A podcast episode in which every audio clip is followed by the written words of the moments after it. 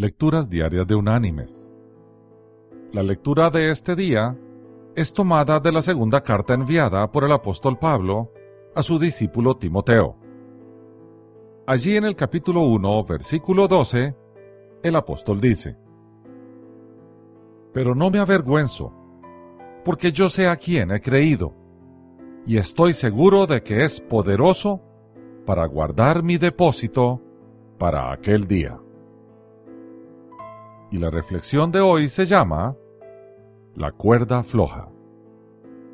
A mediados del siglo XIX, el caminante sobre cuerda floja de nombre Blondin se preparaba para intentar su mayor hazaña.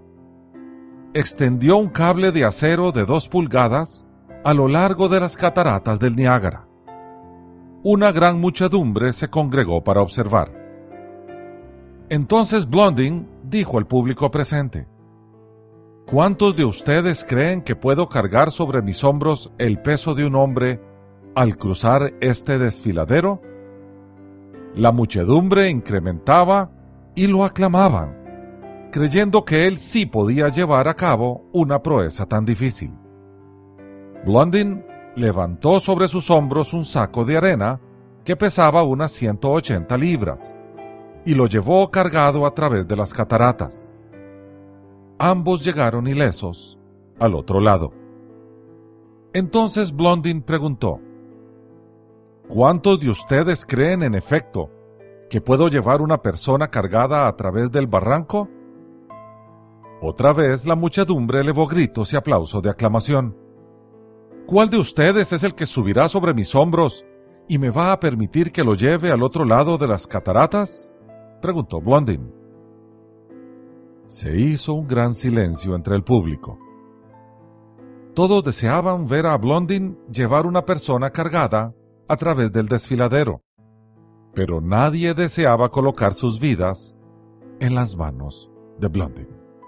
Por fin, un voluntario dio el paso, dispuesto a participar en esta mortal hazaña.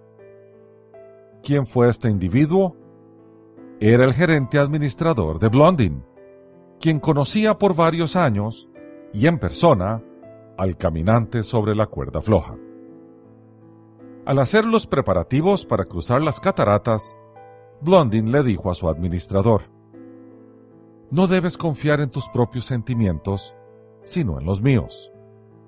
Sentirás que tenemos que virar cuando no hay que hacerlo, y si confías en tus sentimientos, ambos caeremos debes hacerte parte de mi persona.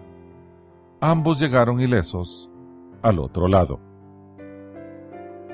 Mis queridos hermanos y amigos, Jesús nos da las mismas instrucciones cuando en medio de circunstancias difíciles nos pide que confiemos en Él. No confíes en tus propios sentimientos, confía en mí y te llevaré al otro lado. Que Dios te bendiga.